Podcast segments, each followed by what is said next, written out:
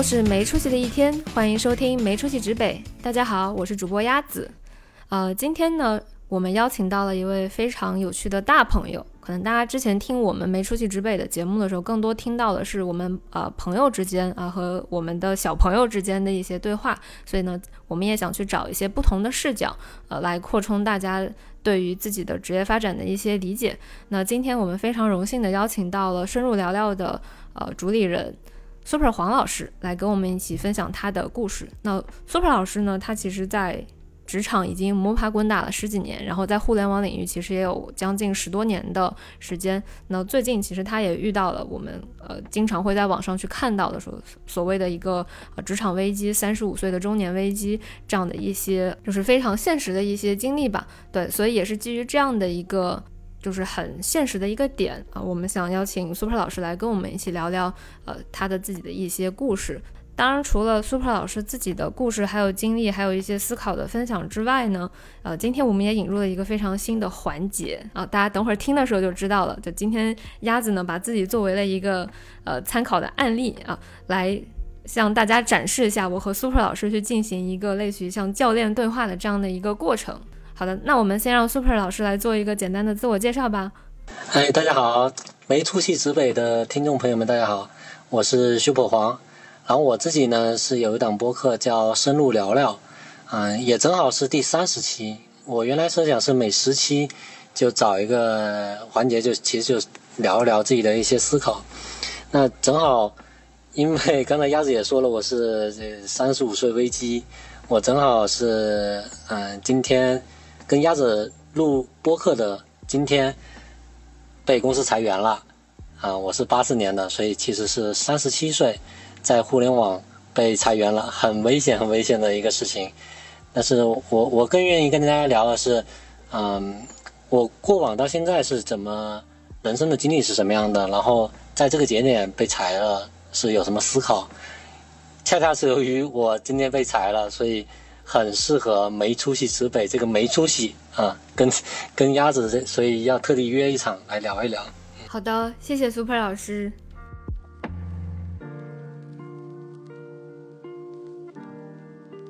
医生可能更多直接给你下个结论，就告诉你就应该这样。但其实我们应该倒回来想一想问题的根源在哪。比如说对你来讲，包括你，比如从从虾皮出来，从那个应用宝。或你可能会在某一个时间节点觉得你不，你觉得这个团队不太对劲。是的。其实这个问题我们应该是深入去交流一下的。为什么你觉得不对劲？啊，我们现在可以深入交流吗？我觉得这是个特别好的节点，可以让可以大家听听这一段，就是我被诊断的过程。然后，因为我我觉得有时候其实你去跟大家讲很多道理，你不如把一些。事迹放在他的面前，让他自己在这里面自己去看他想要的部分。就我们可以这次就拿我作为一个案例，对吧？好，我我可以具体讲一下，可能每一段我觉得不对劲的地方在哪儿。当然，可能最后结论是我自己不对劲，但这个这个可以。对，没关系。嗯，大家听到这里的时候啊，可能要注意，就我接下来讲不对劲，不是说我在抱怨那个环境，而是说我站在我当时的视角，告诉大家我是怎么去思考这个问题的。因为也有可能最后大家会觉得这个不对劲的是我自己，那我觉得这个也 OK 啊，只是说我需要呃非常真实的去呈现我每一段当时的一些思考。对，当时在应用宝的时候，我觉得最大的一个不对劲是大家的心理压力太大了，就是你能看到每个人脸上写满了焦虑两个字。就这种状态下，其实是不太可能有任何创新的东西出现的，甚至它不太可能有任何呃创造性的呃思考，或者说，我觉得真正对于一个业务长线发展有有有价值的 insights，就在这种环境下是没有的。因为那个时候大家思考的不是我怎么把这个事儿做对，我大家更多思考的是我怎么在这一次汇报的时候不要被老板不要被老板骂。呃，这这个说说直白点是这样，所以那时候其实我能感觉到的是，大家压力都很大，而而且这种压力不完全是来自于事情本身的压力，就我觉得做事儿有压力很正常，但那个时候大家的压力可能更多来自于这个环境，呃，构建出来的一种氛围，这是我当时觉得特别不对劲的一个地方。对，然后后来我轮岗去了陈春马之后，我的离开可能那个时候我不是觉得说环境的对不对劲吧，我是单纯觉得那个不是我想要的东西，因为那个时候可能业务的发展也好，或者说整个梯队的建设也好，非常的稳定，嗯，呃，非常非常稳定，而且呃，你能感觉到其实可能已经不是大家状态，已经不是说我想把事儿做好了，呃，是有很多个人化的考量，比如说可能有自己的生活啊怎样，就我我尊重每个人在。工作中每个人有自己的想法，这个是很正常，对。但我能判断出来的是，那个环境跟我想要的状态已经差的比较大了，所以我选择了离开啊。甚至我那年连年终奖都没有要，我就直接走了。就我是十二月底走的嘛，对。然后我从虾皮离开的一个点也是，我也这个很大程度是我自己的问题了，就是我当时其实不太应该去虾皮的，因为我不太是一个能够。去接受工作就是工作，生活就是工生活这个观念的人，呃，我我现在可能回想下来，我会觉得我不是一个工作就是打工赚钱，然后工作之外呢做自己的事儿，就是我觉得这个可能对一些人来讲是非常好的模式，他也能很好的调整自己的状态，嗯，但我觉得我不是这样的，就其实对我来讲，工作的成就感还是很重要，就我是需要一个。良性的工作状态，就是呃我在持续的做一些事儿，然后我能持续的看到很多反馈，就是我能很多很快看到自己的验证，验证的那些东西，不管是正向还是负向的反馈，就是我能持续感觉到自己一直在做一些有点意思的事儿，然后这个东西其实会让我状态变得很好，而且它是会直接影响到我的生活状态的，对，所以其实当时我在虾皮是能呃感觉到我。就不太应该去选择一个外企这样的氛围，这是我自己的一个状态的问题，或者这是我自己的一个性格，或者说，对，就我做不了那种选择。我做那个选择，其实最终的结果是内耗，就是我会耗得自己很难受，然后，呃，也能明显感觉到，可能我还是有一点，就是我还是会有一些相对比较。明确的职业追求的，当然这个说出来太有出息了。我我一直在想，我怎么控制我的用词，不要让大家觉得我太有出息。就我不想让大家听的时候觉得压力很大哈。对，就是，但我确实是这样的一个状态，就是我不能骗自己说啊，我要躺平，我，呃，我可能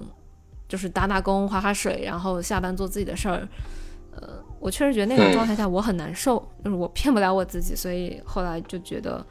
呃，我也没有办法在那个岗位上很好的做事儿了。我可能配不上我当时拿的钱，呃，我真的会有这种感觉，就我配不上我当时在拿的那个，呃，base 各方面，然后，呃，也也也还有一个点就是说，我可能确定了我想做内容相关的事儿，因为播客这个事情是我们从今年年初开始的，所以我在虾皮的时候我已经在做播客这个事儿了，就我能感觉到我做播客的时候我特别开心，我去做一些自己的。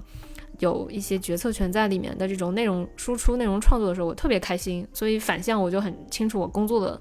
呃，做一些平台型产品，做这种中后台逻辑的梳理的时候，我特别难受。就这个对比会很强烈嘛？那就是基于这种状态，我选择了离开。对，所以这是我可能在三段三个大的环境里面，我感觉到不太对劲的地方。嗯，了解了。我的想法是什么呢？首先，第一个大环境肯定决定了很多东西，然后确实有些大环境我们是没有办法改变的，这个必须要承认，不不是人定胜天的。第二个点呢是，其实我们作为个体，很多时候是没有办法去选择这个大环境的，嗯，或者说，我们其实作为个体，我们是有可能努力的去创造一个小环境。嗯，这个事情怎么理解呢？就比如说拿虾皮来举例，嗯，假如说它的整个氛围确实是大家都是对吧？哦，work 和 life balance，那下班没有人就干活了，然后你可能愿意更加愿意努力的付出，把一些事情推进，那就会遇到了很多同事下班就走了，你这事情也没有着落，然后进度就会很慢，然后你也会很挣扎、很痛苦，那。如果呃，如果是我来看这个问题呢，我可能更多觉得有没有可能在自己喜欢的方向和公司整个战略上面有一个有一个这种，嗯，有一个项目类型的东西，我是能够去推进，并且能够自己很开心，然后又能给公司带来效益，然后也能够获得一些授权，带着一些小伙伴志同道合的小伙伴一起把这事情给干了，这个是一个比较理想的状态。那当然回到里面细节来讲，他一定是要看很多当时的其他情况来决定这个事情是不是可能能推进的。但是呢，我回过头来讲，我在整个职业生涯中，我确实见过一些非常年轻、年轻的优秀的小朋友，他们确实是有很大的冲劲，这个冲劲能够去真正去结合公司的整个的方向，他会去思考当前公司虽然可能几百人了，但是有一些灰色地带，这个灰色地带是由于大家各自干各自的岗位的活，所以中间流出了一些。缝隙，没有人真正去干，那他就会想，这个东西其实对公司也是挺重要的，他就会去思考这个事情怎么干，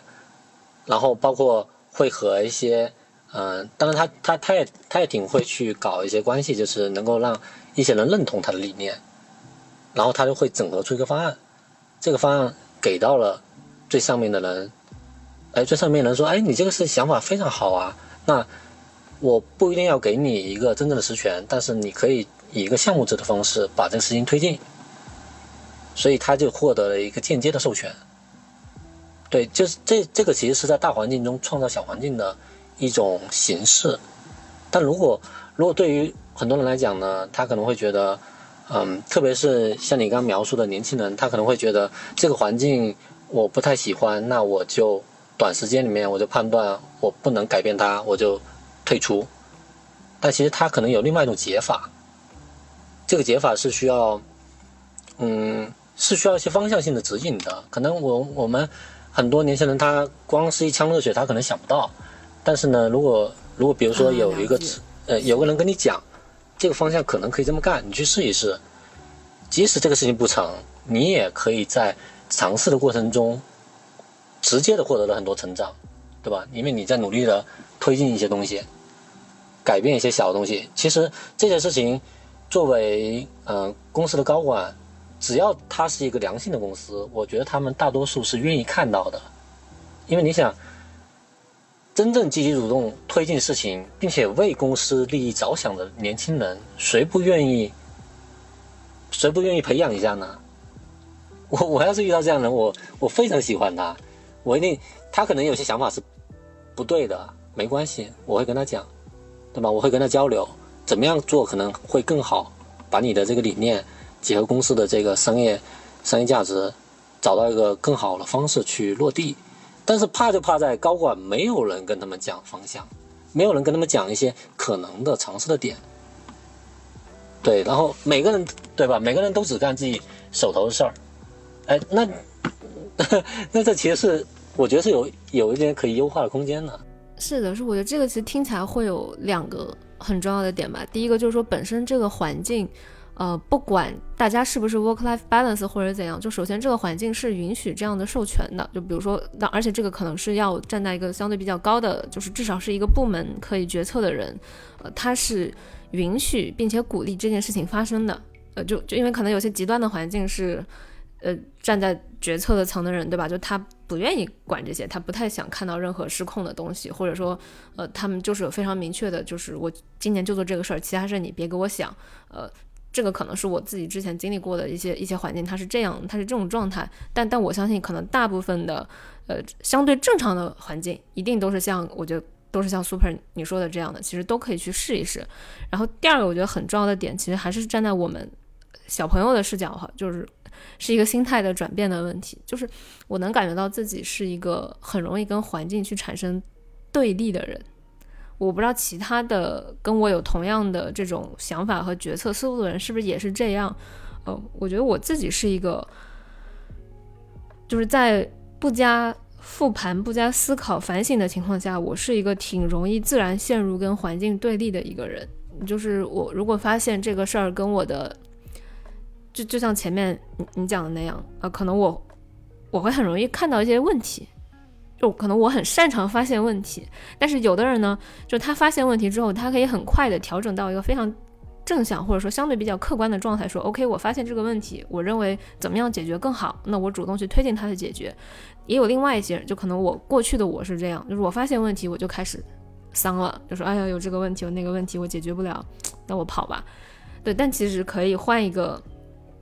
思路和心态，就是有这样的一个问题。那这个环境中，如果这种问题想要解决，有哪些关键的人？因为肯定不可能是由我一个新人去推动的，那我必须得找到关键人。诶，如果有那个关键人，我有首先我有没有办法跟他产生连接啊？就是整个环境它允不允许这种连接产生？这个可能就会涉及到说这个公司它的一个呃。一个层级的感觉吧，因为有的地方它可能层级非常的明确啊，我我发现了可能关键人是他，但我不能连连接他，我连接他可能会触犯到其他人的利益或者怎么样。对，就是第一个能不能连接，第二如果能连接，我有没有办法影响他？就我觉得这个其实是换一个，就站在我这样的相对年轻的视角，就我觉得是要换一个思路去看待这些事儿的，而不是急着去下一个结论说哦这里完蛋了，我赶紧跑吧，因为。因为其实我自己也换了挺多环境哈，我会觉得这种这种的结果可能往往是你会发现根本没有一个环境是好的，你会发现所有环境都有问题，对对对，环境一定是都有问题的。大公司有大公司的问题，创业团队有创业团队的问题，小公司有小公司的问题。然后你换一个赛道，换一个赛道，那个赛道公司也有问题。就你只要去一个有人的地方，它可能都有问题。对，有问题是永远存在的，人始终就是包括我们看我自己。每个阶段都会觉得，哦，我自己身上有这个问题、那个问题，就问题永远存在。那如果接受了这个设定，接下来能怎么办呢？我觉得这个可能是，就是我我自己想更进一步去解决的东西吧。就是因为我已经意识到了问题总是会存在。那我该怎么办？就是我我不想自己是一个始终在负向的抱怨，说啊，我自己怎么那么倒霉，老遇到有问题的。就我觉得这样。不太有利于我自己的成长，对，嗯，我是这么想的，有有两个方向啊，嗯，首先第一个，你已经意识到了自己的一些问题所在，那比如说，呃，我我不说你吧，就很我我可能接触到了一些年轻的小朋友，他会这样想啊，就是他会觉得他进入到一个环境，觉得这个环境不对，那他很快的就会丧失。改进这个环境，就像我刚刚讲的，创造小环境这种可能性，他就走了。这里面有个很大的问题是，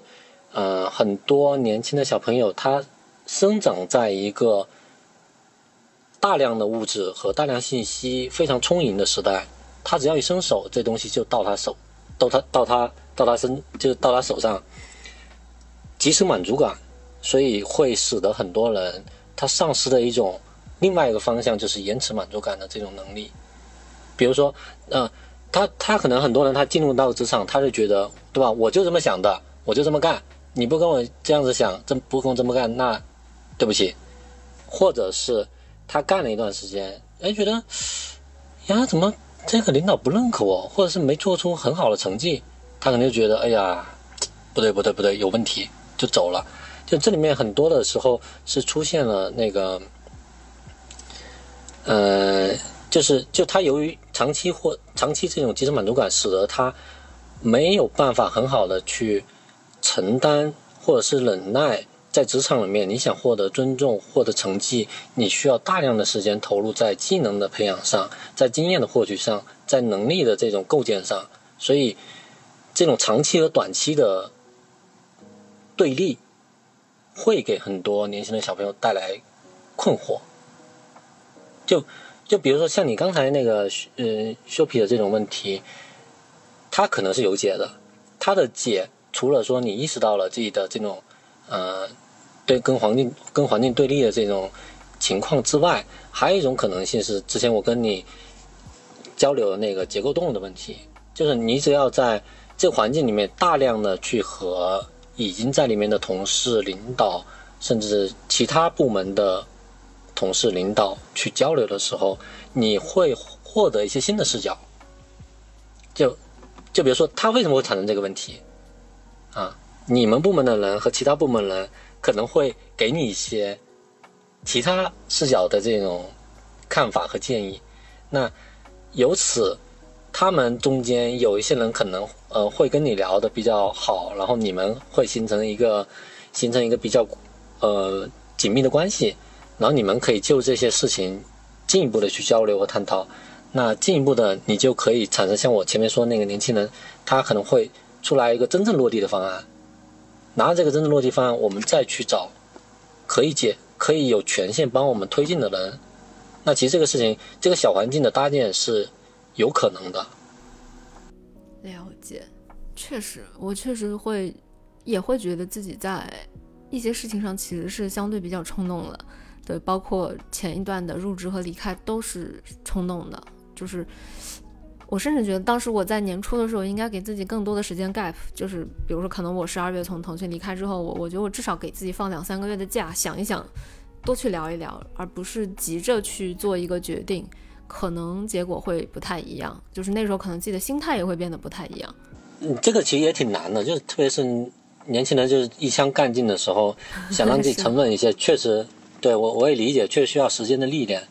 对，但但是就另外一方面来讲呢，可能有一些手段是能帮助我们去感知自己情绪的。对我也是最近半年，我开始去去去反思一些问题，比如说在一些群里面跟别人聊，别人提到一个观点，跟我的观点是直接对抗的时候，我可能甚至说他直接反驳我的观点，我可能一下子火就上来了，对吧？我就会刚开始跟他 battle，键盘侠开始 battle，但是 battle 两句之后，我突然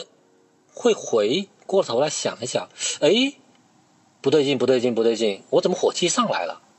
因为这个时候火气上来，其实就是被动物脑控制了。你很多的动作行为完全变形，甚至有可能在群里面跟别人大吵大闹，对吧？甚至可能就人身攻击都出现了。就这个时候，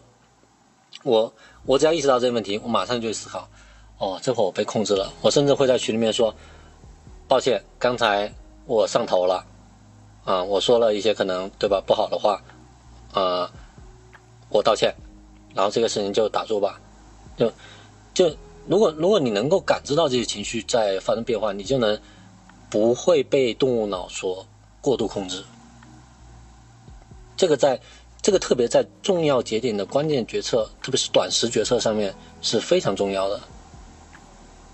然后在长长期的话，你会你只要有这个意识，你在当时那个你特别抵抗这个环境，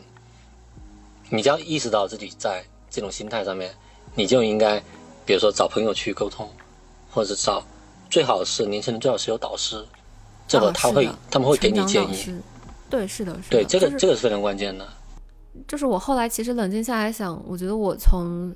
虾皮的离开，首先它不是一个，就我可能前面说了，可能是有一些冲动，但我觉得这个冲动不是说一个瞬时说啊，我今天就要走，然后我就去走了，而是说可能我已经。至少是想了一个月，然后我觉得这一个月里最核心的逻辑还是说，就比如说我们换一个变量，比如说我可能是在虾皮的一个做内容的业务，那可能事情会变得不一样。所以，我我觉得可能最终推对推动我的那个决策点是做的事儿。呃，其实我还现在我觉得我自己是特别清晰的一个点，就也是在我之前前四次决策里没有的一个点，就是我现在会。呃，比较坚定的就是我后面要做的一定是内容相关的事情。现在除了内容之外，所有的赛道，就不管它发展的再好，啊，比如说现在大家看什么互联网里面有哪些，比如说呃，教育先就不讲了，教育最近比较那个，呃，前段时间可能像我们说什么是呃跨境电商，然后说或者说那些呃社区团购，呃这些如果可能放在今年一月份的时候，我真的是有可能会去考虑的，因为我会觉得啊它的未来发展空间很好啊，或者怎么样。对，但站在现在，我会很清楚。就首先，我觉得是先理解自己嘛。就我是一个兴趣驱动的人，我是一个兴趣加成就感驱动的人。就是我在自己感兴趣的事情上，我想要去成就一些事情的那种欲望是非常强烈的。就比如说我在做播客的时候，就前两天有朋友吐槽我说：“你自己说你们在做没出息直北，但你做博客又显得非常有出息。”就我觉得确实是，就是在。我自己选择的感兴趣的事情上面，我是希望我能把它做好的，而不是随便搞一搞。对，所以，呃，所以就其实我在这个节点再去考虑后面的选择的时候就很清晰，它一定是内容相关的，其他的赛道我不考虑了。嗯，这是我在上一个决策周期没有办法定下来的东西。那个时候就我最夸张的时候。就上一个窗口期吧，我当时看机会的时候，我能看四五个方向，因为我之前做的事情很杂嘛，我能看电商的，我能看教育的，然后我也能看社区的，然后我也能看这种 O to O 的，什么都能看。最后就会发现，我到底喜欢什么呢？那时候其实我是没有很明确的答案的。那当然站到现在，呃，我知道了，我的答案就是我以后就就看内容啊，不管我是在互联网做内容，还是未来去传媒做内容，反正我就做内容，就这一件事儿，嗯，来定下来就好了。接下来就相当于我排除了一个最大的变量。那接下来我以后再去考虑每个节点的选择的时候，至少我会有一个非常明确的一个大方向。其次就是我会很明确自己长线有一个自己的目标。比如说，呃，我觉得播客是一个切入点。那我们未来想去做自己的这种一个有自己的这么一摊事儿吧，就有一个自己的产品。这个产品它不一定说是互联网产品，或者说是一个实体产品，或者是一个内容产品。就是未来我想有一些自己的事儿啊，跟我我喜欢的小伙伴们一起，我们有一摊自己的事儿啊，能够。持续的稳定的运行下去，哎，这就是我们共同的长线目标。那基于这个长线目标，可能我们会去做各种各样的工作选择，它都是为我们的长线目标服务的。哎，就这是我觉得我在这个节点特别好，对，就跟以前比又想清楚了一些，但可能想的还是不够清楚，可能接下来我会有新的想法。但我觉得你你自己来讲呢是非常好的，因为刚才你说你找到了就是喜欢做内容这个方向。就是，所以你再往前的一些经历呢，你可以认为他们在某种程度上帮你慢慢的找到了自己想做的方向，然后，然后你只要大方向对了，我觉得就接着往前跑，他可能方向会越越来越聚焦，直直到直到你找到自己真正想做的东西，这个就特别好了。然后你只要你要真正的嗯找到自己热爱的东西呢，像像前面你跟我讲的什么。嗯，一个人的职场可能就关键的三三次抉择，这种事情全部可以抛抛开，对吧？你你非常喜欢这个事情，你疯狂的去做你自己热爱的事情，它就会慢慢指引你找到真正对的东西。啊，我是我是非常乐观的 一个人。那前面主要聊的是我的事儿嘛，就可能以借由我作为一个案例来跟大家。就是来听的，如果是一些还在职业生涯初期，然后有过跟我同样困惑的朋友，哎，可能刚才听完我跟 Super 的对话，哎，会有一些新的收获。呃，接下来可能，呃，我们可以重点聊一聊 Super，因为其实我们今天为什么会录这一期呢？也也是很巧，就是。我和 Super，我们应该是一两年前就在一个这个公众号相关的这种呃作者群里就有认识哈，但是一直没有很多的对话，然后一直到今年，就是我们自己都在呃各自在做播客，然后我跟呃我的朋友就跟图图大宝贝儿，我们在做一期叫呃没出息指北的播客，然后 Super 在做的应该是一个叫呃深入聊聊是吗？深入聊聊，嗯，对，一档叫做深入聊聊的一个。播客对，所以 Super 也可以先介绍一下你自己的这档播客啊，然后再聊聊你最近的一些生活状态。对，嗯，我我先讲一下，就前面咱们聊那些东西啊，呃，因为我因为我最近也在考虑出来之后做什么东西，那其中有个方向是我我其实特别就是特别是那种开放，然后比较坦诚，愿意去帮助别人的人。所以最近我也和一些就是刚步入职场零到五年的朋友去交流，看他们的困惑是什么。我发现有一类问题是最难回答的，并且几乎没法回答，就是当下我这个时间节点，我的职场方向到底是什么？就这个问题其实是非常难回答的。呃，然后其实鸭子给了一个非常好的解法，就是很多事情你是需要知道自己喜欢什么。可能需要去低成本、低风险的去尝试，找到你自己热爱的方向之后，你再全情去投入，这是最好的一种方案啊，而不是说你跟我讲了一堆东西，我就能给你直接指出你 你终极的职职场生涯是什么？我觉得这个特别不现实啊，我也会尽量以后少去直接回答这样的事情，而是说，我我觉得是可以和嗯大家一起去讨论我们自己。内心深处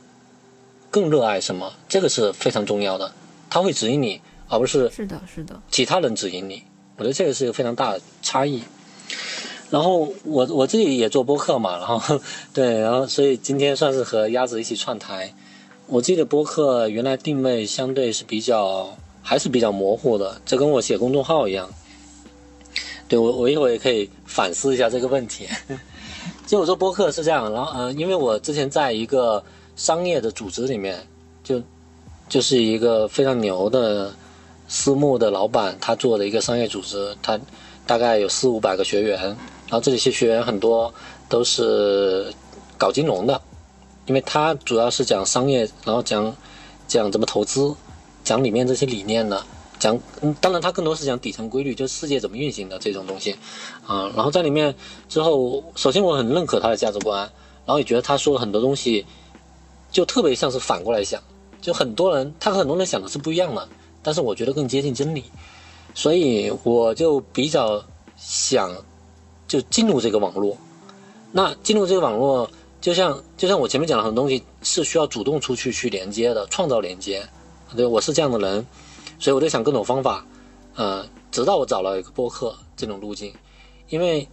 因为对，因为在他那个网络里面是单向的，就他他向下面广播，对吧？向四五百个学员广播，四五百个学员相互之间其实不太认识，可能可能有一些老学员，可能比如说二三十个人。这种小网络，他们是非常的熟的，但是外界绝大多数人互相之间不熟悉，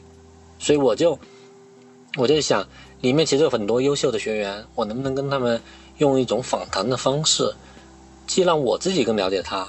又把这个音频放到对吧，放到播客上面，让更多的人了解他，对，所以这是一个切口，所以我大概三十期里面有十几期都是这个网络里的学员。然后，然后效果好到什么程度？好到我只要放进去，嗯，大家都听。呃，其实我一开始我不知道大家都听，但是我都会发到群里嘛。直到有一次线下课，中午我跟一个朋友一起就是领盒饭，就可能说了几句话，然后好多人说：“哦，你是不是修不黄啊？”嗯，因为我听你的声音听出来了。我那会儿我就觉得特别有成就感。对，是的，啊，这我刚听起来很重要一个点就是。播客是 Super，你去创造一种连接的，然后创造一种新的内容沉淀，并且通过这个去，其实也是在提升你的一个网络的影响力。我也是这样一个思路。对，其实这个我觉得让我很有感触的一个点哈，就是我会觉得，就当时我跟图图我们开始做播客的原因，呃，可能没有像 Super 你想的这么清楚，说我们要去创造多少连接，可能我们那时候想的就是，呃。我们可以以这种方式，首先去记录很多我们自己的成长过程中的问题、想法，同时我们可以邀请很多我们认为很有趣的朋友，因为其实那个时候，其实我们都会认为，呃，可能现在市面上的很多这种媒体，它其实在渲渲染的是一种很焦虑的氛围，但实际上我会觉得生活是有非常多可能性的，也因为可能我们之前都在呃互联网大厂里面嘛，然后可能看到的大家的状态都是很焦虑的。嗯，但又会觉得其实世界这么大，一定会有非常多不一样的生活方式可以去探索。那我们需要一个抓手，那可能播客是一个我们最好切入的。因为首先公众号的话，呃，它不太能够去记录这种非常真实的情绪，非常真实的，呃，就是这种呃自然的对话方式。然后视频的话，成本实在是太高了，所以我们选择了播客，而可能不是说。包括我觉得像 Super，你的思路肯定也不会去考虑说啊，播客在这一两年发展的非常快，我们要抓住这个风口。我觉得我们应该都不是这么去思考这个问题的，而是说基于一些个人的可能更长远的一些，呃，确实觉得有价值的，对自己的发展、对别人的发展都有价值的事儿，我们决定用播客这种载体。所以这也是我会觉得，我今天还在跟图图聊，就我们觉得说播客未来是有非常多想象力的原因在这里。就是有有很多人可能会说啊，现在是短视频的时代了，谁去听播客？我觉得。不一样，就他们背后承载的东西是不一样的，一定会有人对这种东西是有需求的，对。所以今天我现在可以聊一聊跟你们播客主题相关的一个东西了，没出息之辈，对吧？也不用强行切题，对对对。然后，不正好正好非常契合，嗯，就是就之前跟你讲了，我其实，在录音的当天下午，就现在嘛，我就已经从。呃，就从公司出来了，就算是一个，算是一个裁员吧，啊，然后会给一定补补偿金的这种方式，那，对吧？因为前面我也说了，我八四年的，现在算三十七岁了，理论上来讲，三十五岁以上的这些职场老狗一定是非常恐慌和焦虑，遇到这种情况的。然后我当下我也不能说我非常开心，我其实，在公司跟我说这件事情的时候，我也是非常的有些恐慌。嗯，就这种恐慌是来源于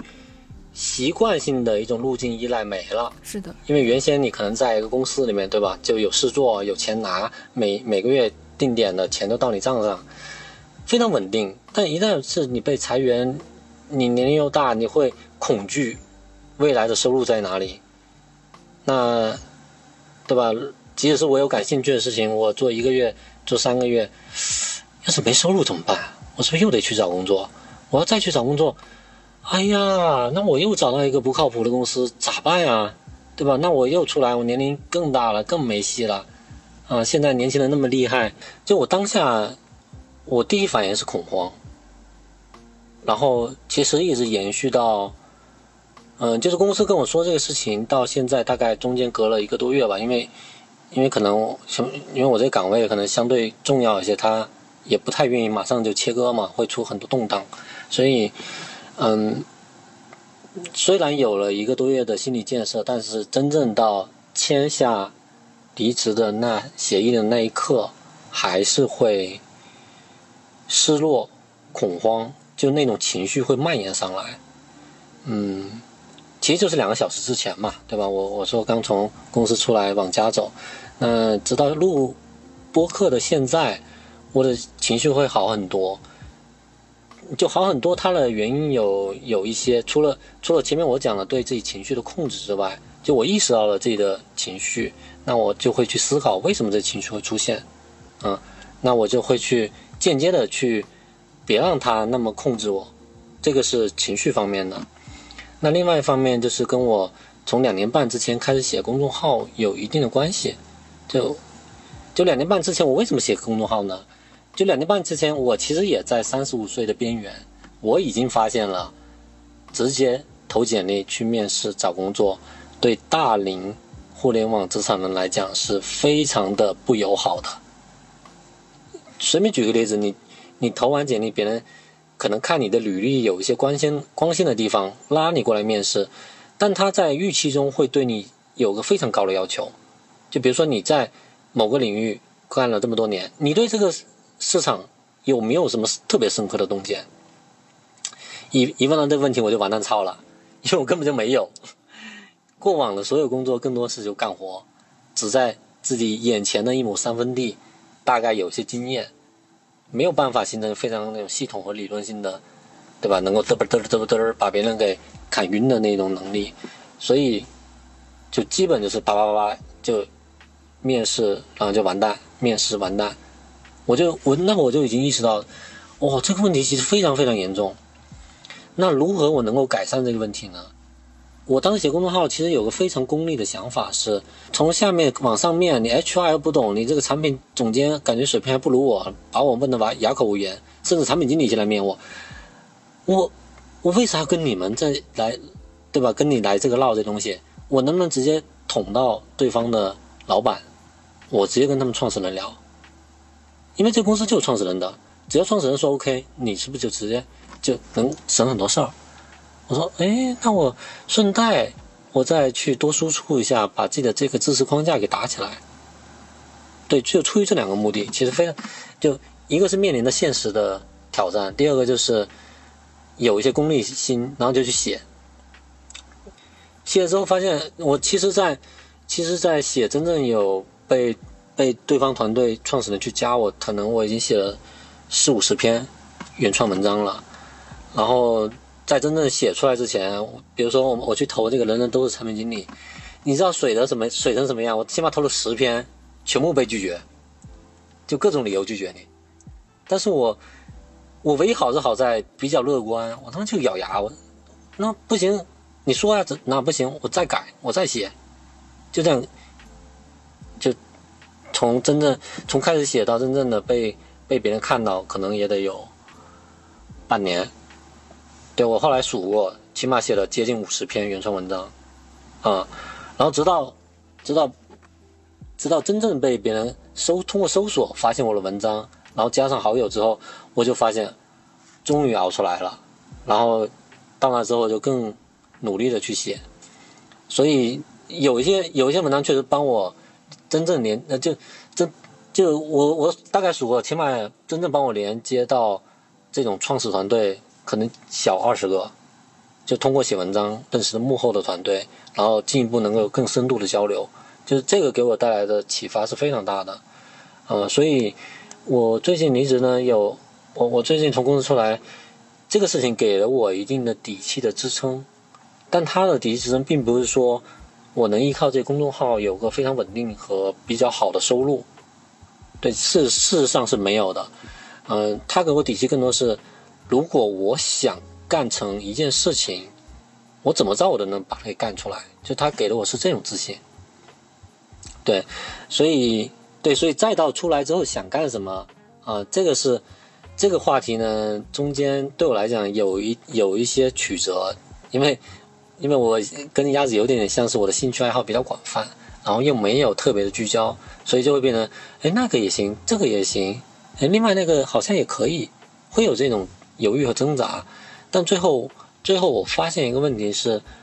还是要从自己内心出发，就像我刚刚讲的。我真的特别愿意去帮助别人。你看，像我的，我带的下属，我甚至我会鼓励他们出去面试。我说，一个月你们至少要出去面试一次。你要知道市场行情是什么。如果如果你要出去面试，你可以跟我讲一声，我，对吧？钉钉上我直接给你，就以调休或者是忘打卡的方式就过了。啊，我我不我不 care 这个。然后你如果有真的好 offer，我甚至我正在帮我的下属去改那个面试题，然后改那个作业。其实我真的愿意他们好，然后包括他们有什么困惑的时候，我也是非常愿意去听，然后去思考怎么样他才能更好。所以我我又倒回来，倒回来我去想，我又去找了一些职场朋友去交流，我发现这个问题是非常普遍的，就因为我从自己过来，我一开始也讲自己踩了非常多的坑，走了很多的弯路，慢慢的，慢慢的可能会知道。应该怎么样是好的，但是这会年纪已经大了，对，这这是一个非常现实的问题。那我有没有有没有可能帮助更多的职场新人，他少走一些弯路，早一些发现自己喜欢的事情，每天早上起来都是都是热血澎湃的去，满满，对，元气满满的去干。我就特别想这种想怎么样能够让他们更好，以及这个事情它也有合理的回报，就至少能养活我自己。那这个事情我就能干，对，所以我就我都打好，呃，打好一个预期，比如说一年我就只挣个二三十万，我能养活自己，但是这个事情能走上个正轨，我就值得干。所以这个事情能干，那就要拆解下来。比如说，我我前面讲的，我甚至考虑清晰的把这个事情弄成一个知识框架。你你在面试的时候怎么办？你在呃你在老板 PUA 你的时候怎么办？啊，把这些东西。呃，我自己的思考和我去网上搜各种文章内容整合到一起，用用我的思路再捏合一下，然后再有朋友确实遇到这个问题的，我们一起去探讨他能怎么解决，然后再把这个事情再更新。对，所以我现在是用飞书云文档加知识库的方式来构建这个体系。对，所以所以现在是说，我我自己是。呃，就有两种嘛，一种是恐惧，一种是信念来驱动你自己。那最直接的肯定是恐惧。我操，我现在当前没收入了，我怎么办？我赶紧要去找一份不错的工作来养养家糊口。但那很可能只是一个短期的，你是被了解，对吧？你是被恐惧驱动的。但另外一种呢，如果真的找到这个方向是我喜欢的，我就喜欢帮助大家，我就喜欢帮助大家，然后这事还能挣钱，那我宁可早期。我只能也只能就是生活费，但这个事情它只要是可以滚雪球的，我就愿意去干，那就是信念驱动，那就是由于相信而看见，而不是先看见了才相信。啊，我觉得我觉得这个这个东西对对年轻人可能不太能感受得到，但如果随着大家经历变多，会慢慢的去意识到这里面的问题，而在大家早期的时候。呃，甚至甚至，我觉得早期的时候都不用真正的发现自己喜欢什么，你至少不用在职场里面更多的被内卷、被消耗，那已经是你能释放出更多的能量去思考自己，那就已经是非常好的一个状态了。对，这个大概是我我这么多年职场经验，然后到三十七岁被裁员，然后再到出来怎么思考的一个相对浓缩的一个版本。了解。那我们接下来可以具体去聊一聊哈。就当然，我想先对先讲一讲我现在听下来我最大的一个感触。就是如果我在我过往的职业经历中能够遇到一个像 Super 老师这样的老板就好了。对，当然我之前也也有，就是刚刚有提到一个叫职场导师的概念嘛，就其实我自己挺早就有这个意识，就是呃，我觉得需要在纯粹的利益关系之外，就是所谓的上下级关系之外，其实是需要有一些嗯，比场就在职场上相对比较有经验，然后年纪肯定要呃稍长。他不是稍长，要比我长挺多的，就比如可能至少比我大五岁以上，啊，然后他经历过很多事情，有这样的一个角色去成为一个职场导师，因为因为其实在我很早就可能在我在大学里面的时候，呃，因为我妈妈她也是个老师，就她是个大学的做学生相关工作的老师嘛，所以他自己对心理相关的东西很感兴趣，所以他当时就有接触到类似于像新精英这样的做生涯规划的一些机构，所以他当时就有向我安利过这些东西。所以可能我在大学的时候就哎有这样的一个概念，就是说其实从你就是我们先不说整个人生发展，这可能很长，因为它里面还包含很多，包含你的这种什么家庭关系啊各种。我们就说你的一个人的职业发展，它其实是会有一个呃很长的周期的。所以其实任何一个一段工作，它其实都不足以去概括你的整个职业生涯。所以反过来说，可能我们在职业生涯初期的时候，其实就要有一个概念，就你可能因为人的经历。呃，就我觉得人的经历总是一点点积累起来的，但它不是一个纯粹线性的积累。但是可以肯定的是，就是你在职业生涯初期光靠自己的那些积累和判断，其实你是很难对你的未来做出一个很好的规划的。所以这个时候，其实你是需要一些所谓的职场导师这样的概念。对，所以其实在我自己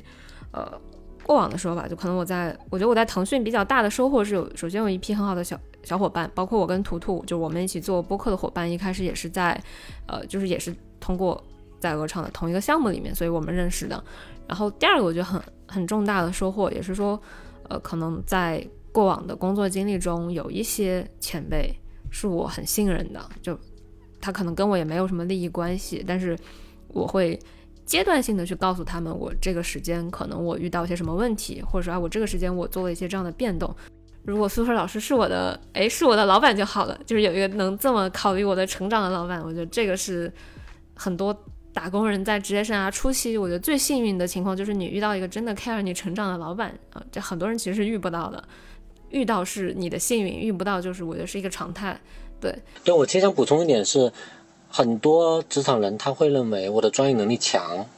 那我就应该升职加薪，老板就应该看见我，对吧？但其实我我越来越意识到，在职场里面你想成长，专业能力可能挺重要的，但是同等重要的是。怎么样做人做事，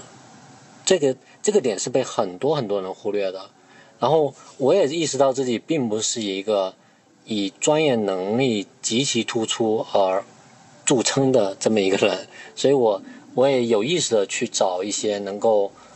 换个方式让自己依然在职场里面保持优势、能快速成长的一个一条赛道。那这个赛道可能就是职场的暗线。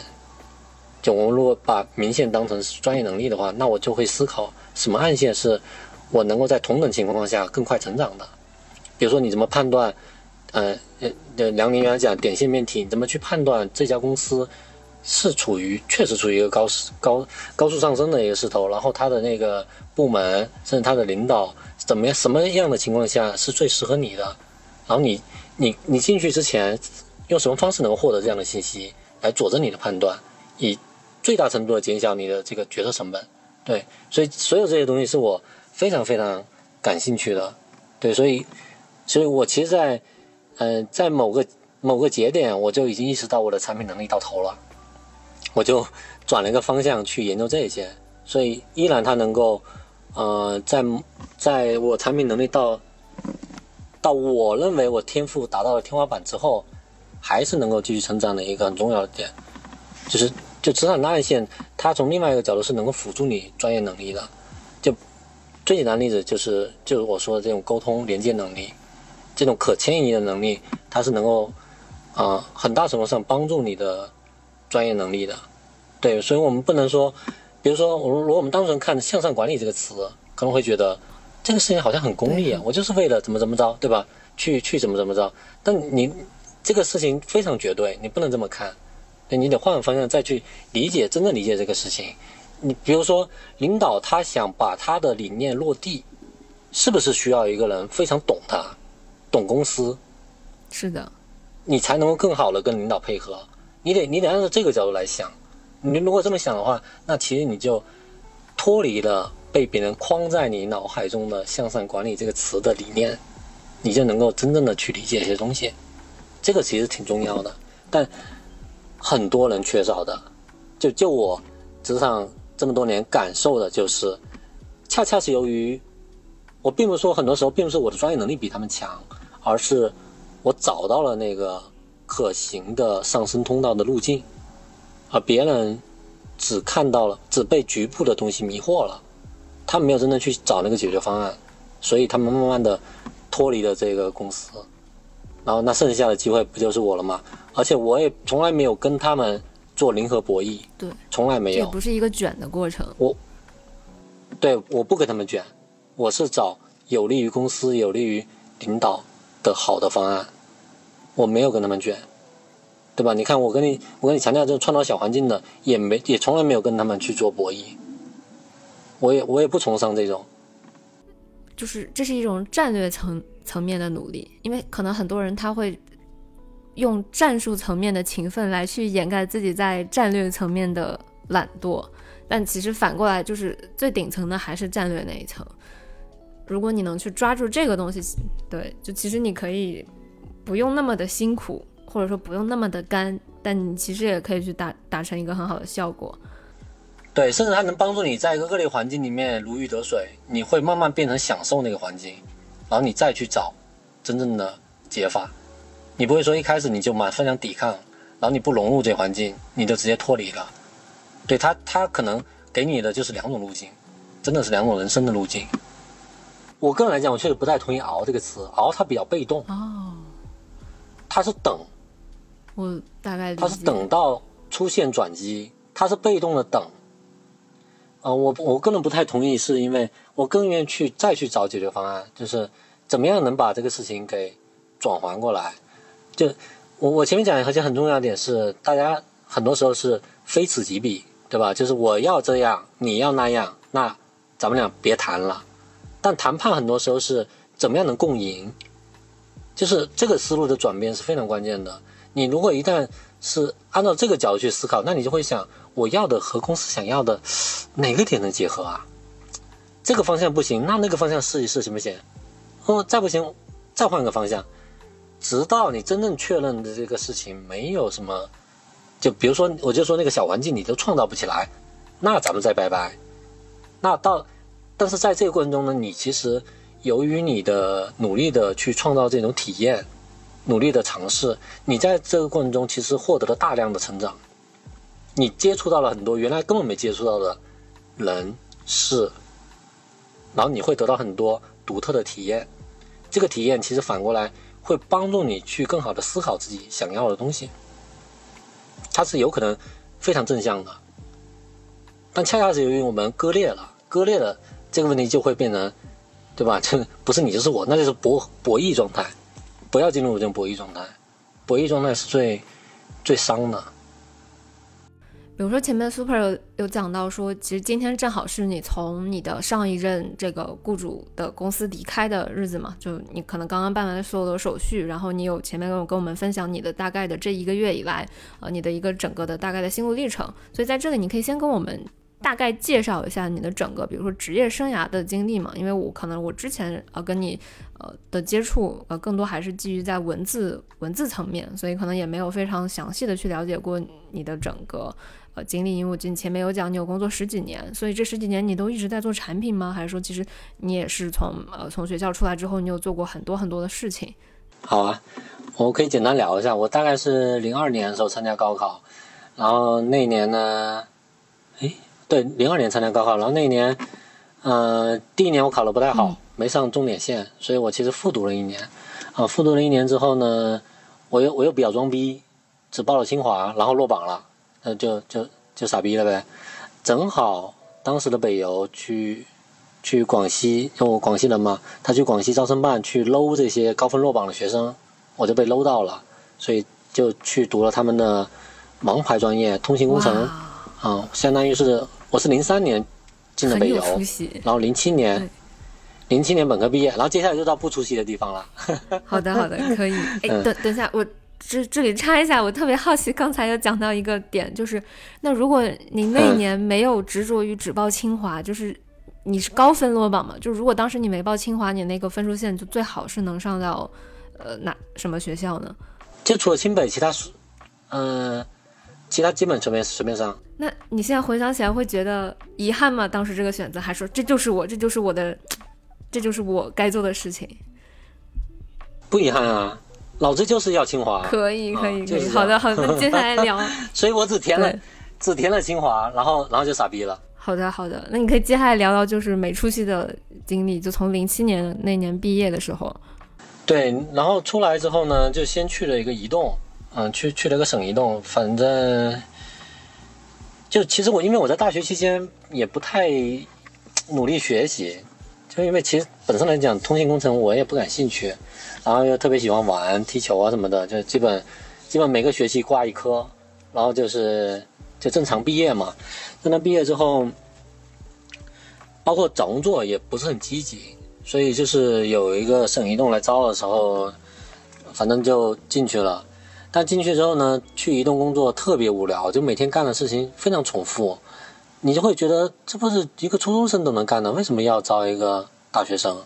然后我又观察到有一些毕业三四年的这些这些算是师兄吧，他们的状态我非常的觉得可怕，就他们就相当于默认了这个这个牢笼，他们也不会去做改变，就是每个月钱在当地不错，对吧？那我就干一些重复性的事儿，然后我就结婚生子买房，就一路就这样的。就我特别恐惧那个状态，然后再加上我我当时女朋友在北京嘛，哦、就两个人异地，然后我就又又回到北京去工作，就她还当时大学还没毕业。那回去工作呢，那就出现了一个问题，就你其实不是应届生了，然后你成绩什么的，履历也完全没有什么可写的，所以我就相当于，呃，有几年时间是，呃，有有两三年时间是比较，比较比较痛苦的，就去一些私企，然后一个月可能就，我都忘了，可能反正应该不到三千，两千五，一开始第一个月是两千五，啊，零七年，对，零七年两千五。然后后来又去大唐电信，就我可能在私企干了一年，去大唐电信又干了一年，但是觉得我在在大唐电信就一个月四千五，当时我们同班同学最好的就是毕业去北电，就当时是一个国外的通信运营商，呃，通信设备制造商，但他当时我记得是本科毕业去就是八千七，那会我是特别羡慕的，然后我就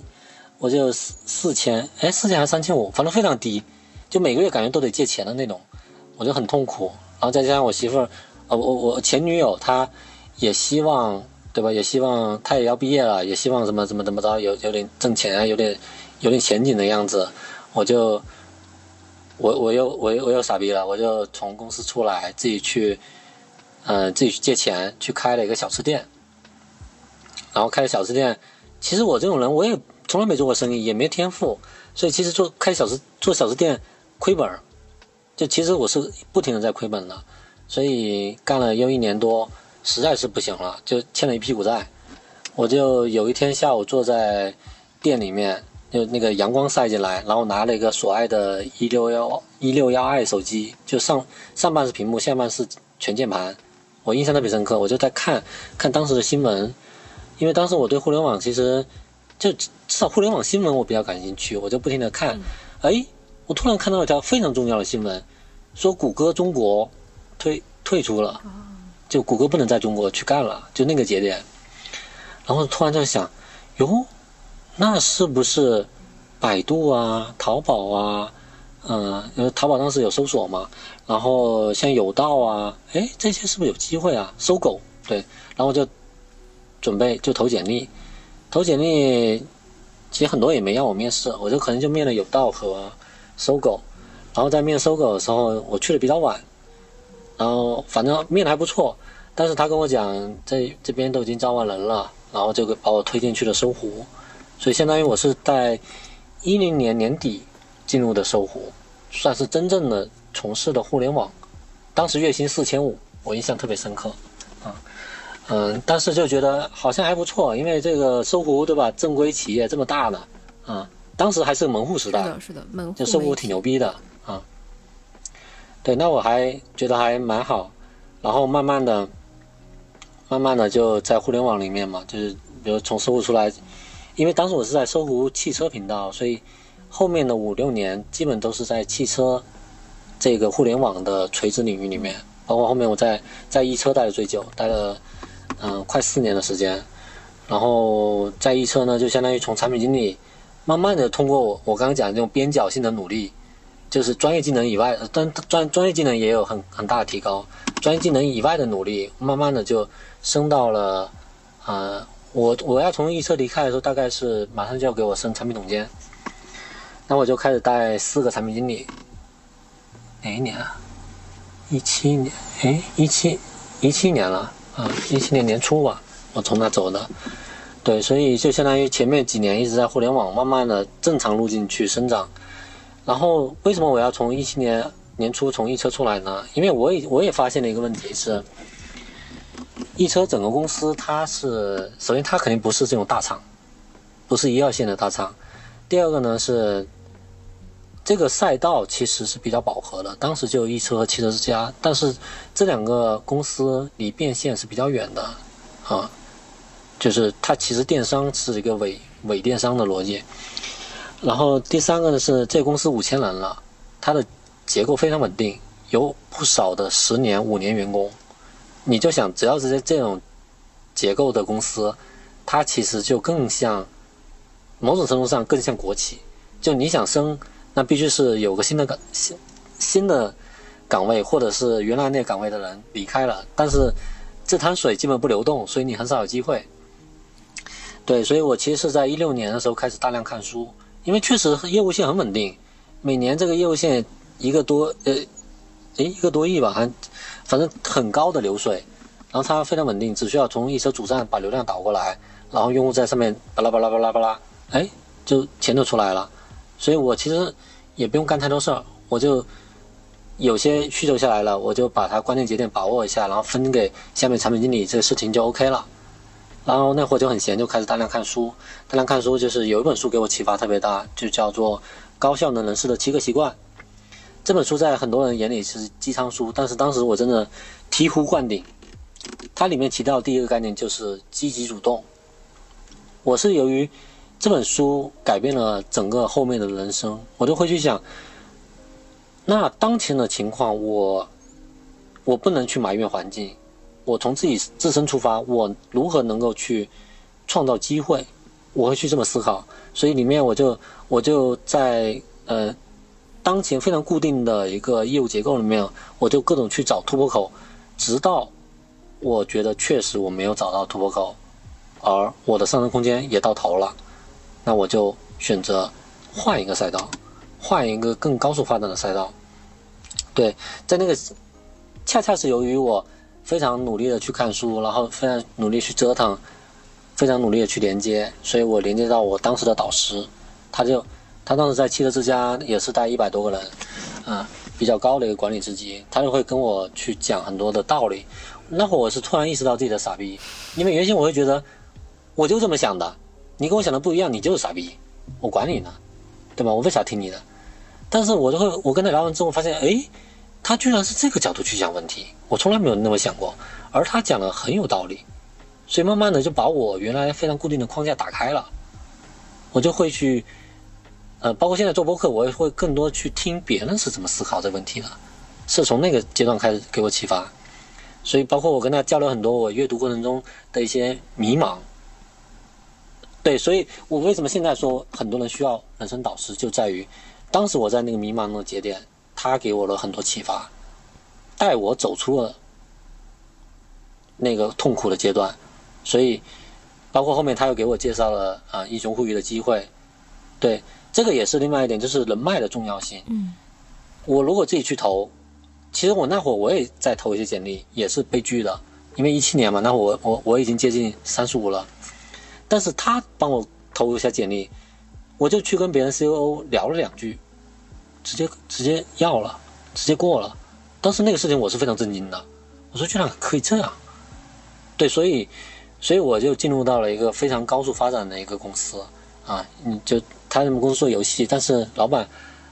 这个战略意识还是很强的，就是会有各种资本的合作，然后对吧？我一进去就遇到了前面我讲的这两个部门合并裁员的情况，然后我就借由着七个习惯给我带来这些这些理念，度过了那个时期。获得最大的红利，因为当时在北京，五个产品呃四个产品总监加一个项目总监，是除了我之外，所有人都都走了，只有我在北京。那这个时候，整个公司决定投资得到，哦，然后要拉人来做产品原型，来梳理怎么样才能跟他们去更好的合作。那只剩我一个人，那机会只能落在我头上。对吧？所以，所以这个事情它其实是既有被动也有主动，你不能单一归因。你你也不能说是由于我的主动创造了这机会，也不是说他这个饼落下来了正好砸在我头上，它是两方面共同的构呃共同的结合构成了我的机会，然后我就抓住那个机会。英英雄互娱投资得到落听之后，要一起做一个少女得到的时候，那我就是一个最自然的人选。对，所以就是接下来，所以其实我，你看我说这么多，其实，在英雄互娱我就待了半年，啊，就出现这个事情了，然后我，然后我就相当于带团队加入了得到，我们就去孵化这个项目，然后在得到又待了一年。当然，我从得到出来，其实很大的原因还是我的专业能力有一定的瓶颈，因为当时我们设想是少年得到是游戏加教育的结合，但是问题在于这种结合的度。非常难拿捏，你是游戏重还是教育重？你是内容优先还是呃游戏的机制优先？就是里面这些东西我根本没有办法把控。再加上，老实说，得到在教育方面也没有很深的理解，因为我们做的是少年教育，它更多是成人的东西，所以这个过程中我其实是非常痛苦的。就我们我甚至经历了十十哎十十二期的强度的加班，但依然是。这东西没有没有达到最好的这种契合点，对，所以最后包括整个公司又决定换方向，后来我就出来了，对，所以相当于一八年，哎，一八年出来的，一八年年末出来的，到现在就在在两家创业公司待，就就相当于我就呃，比如说就产品 VP 这种 title，我会去带一整个 App 的团队去。负责这个产品研发、运营啊、设计这些，找这些小伙伴一起来做一些事情。嗯，但怎么说呢？在创业公司你去做事情，其实是非常考验一个人的能力的。就是我承认，现在我做的并不算很成功，是因为在大厂资源非常充足的情况下，你去做事和你在一个不确定的团队和环境下面缺少资源的情况下，你去做事，它是完全是两种感觉。就你在大厂，你肯定很简单，你就互互换一下。哎呀，比如说我在一车，那首页给我开个入口，我上了活动，你给我导一下流，对吧？你市场帮我去谈一些客户，就这些事情整体来讲都是有人在后面支撑你。但如果你是自己带团队去跑所有的事情，这个过程是非常痛苦的啊，但也成长也很多。对，包括包括在我我在英雄会议的时候，也就。啊，我在一车的时候大概是带五个产品经理，然后我在英雄互娱最多的时候带十九个产品经理，呃，产品加一些产品专员，但时间不长。然后我又在少年得到的时候就带产品研发和设计，嗯，最多也就十九个人。然后接下来就是到创业公司，也没有超过过二十个人。但是就是这一路过来，就是你对业务、对商业、对。嗯，对管理团队，嗯，然后对怎么怎么在不确定的市场中找到一个可能的机会，带领团队穿越这种生死线，呃，有有一些不算很成功的经验，对我只能这么说。然后就这所有这一些，就塑造了我自己对职场、对商业、对产品的理解。对，比如说，如果现在让我再来看产品，我觉得产品只是商业价值实现的一个非常小的局部，它并不是。很多时候并不是说你番茄番茄小说你这个事情做的啊，并不是说你某一个具体的产品产品功能做的非常牛逼，创新非常好，它就能成。现在这样的机会很少了，它远远不像我们一零年，一零年那会儿我在搜狐甚至都没有产品经理，都是那种做内容的编辑去做产品经理。你随便做个东西，甚至都是市场上面独一无二的。比如说你做个车型库，把车的数据用各种维度给展现出来，那都没人做的，那直接就完全就。碾压这个市场，对，但是到现在就不一样了，就功能性的东西越来越越你也重要，但它很多时候不是决定性的东西，对。然后这大概就是我一路的经历啊，over。哇，太感谢 Super 的分享了，我刚才其实，在后半程就真的是有点听得入迷，就我当时一边听的时候，我在想象你。讲的那些画面，因为因为我觉得，其实你不仅是在讲你的，呃，一个履历，你也在去讲中间，其实我觉得听起来非常，就是对你的自我的理解，或者说对于你后续的发展很重要的一些节点的具体的事情，就是你有把那个画面描述出来。然后其实我我听下来，我会有一个很很大的一个感觉吧，就是就算很多人他会去看很多书，但是他未必去会去把他看到的十分之一的东西落地去实践。但是我去听到 Super 你去描述你过去的经历的时候，其实我听到非常重要的一个点就是，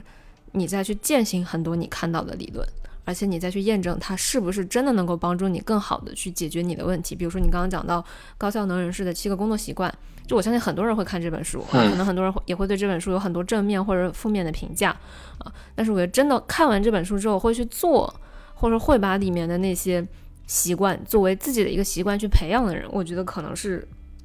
十分之一、一百分之一，但你可能就是属于那个十分之一或者一百分之一中的那一个那那一类人，那你可能他真的就会给你的生活带来很不一样的东西。这这是我会觉得是，我觉得这个可能跟你觉得这个跟年纪有关吗？就比如说一个年轻人，他可能在年轻的时候有有关有关是吗？有关。啊，有的，因为这本书其实我二十三岁的时候读过一次，当时我觉得这什么玩意儿啊？好了解。我在飞机上，飞机上完全看完这本书，没感觉是吗？当时好像没感觉，但是你经历过一些东西之后，你再回来看，我操！太怎么太这么牛逼的书，当时我居然，对，就那种感觉，你能想象的啊？那这是不是就说明，就很多事情其实不见得你提前看了正确答案，你就真的能做好，还是要自己经历。同意。那那这个过程中，你觉得导师的意义是什么呢？导师的意义是帮助你观察自己的问题。啊。他他就是导师，他呃，我不能说导师，我说教练也好，教练更好一些。对。就是对帮助你观察你自己。了解。他不，他不会说这条路是正确的，你就按照这么来干。这个这种道理的输出，现在太多了。但这个我觉得反而恰恰不好，而是说我跟你讲你当前的问题。你自己想，你现在遇到了什么什么东西？你是怎么思考的？你这个思考的东西呢？我我可能会跟你反馈一下我看到的，你你给我讲的这些背景信息啊，你的思考，我觉得是什么样？你你感受一下，你会不会会会不会这样会好一些？然后你你你可能会吸收，也可能会有你自己的思考，没关系，你去干吧。过了一个一个月，我再跟你来 check 一次。对这样的教练是更好的。我我举个最简单的例子，为什么林丹是羽毛球世界冠军，他还需要教练？他自己打了，他教练肯定不可能打得比他好啊，对吧？为什么他也需要教练？就是因为林丹他在打的时候，他并不知道自己的动作，教练是一个旁观者的角色，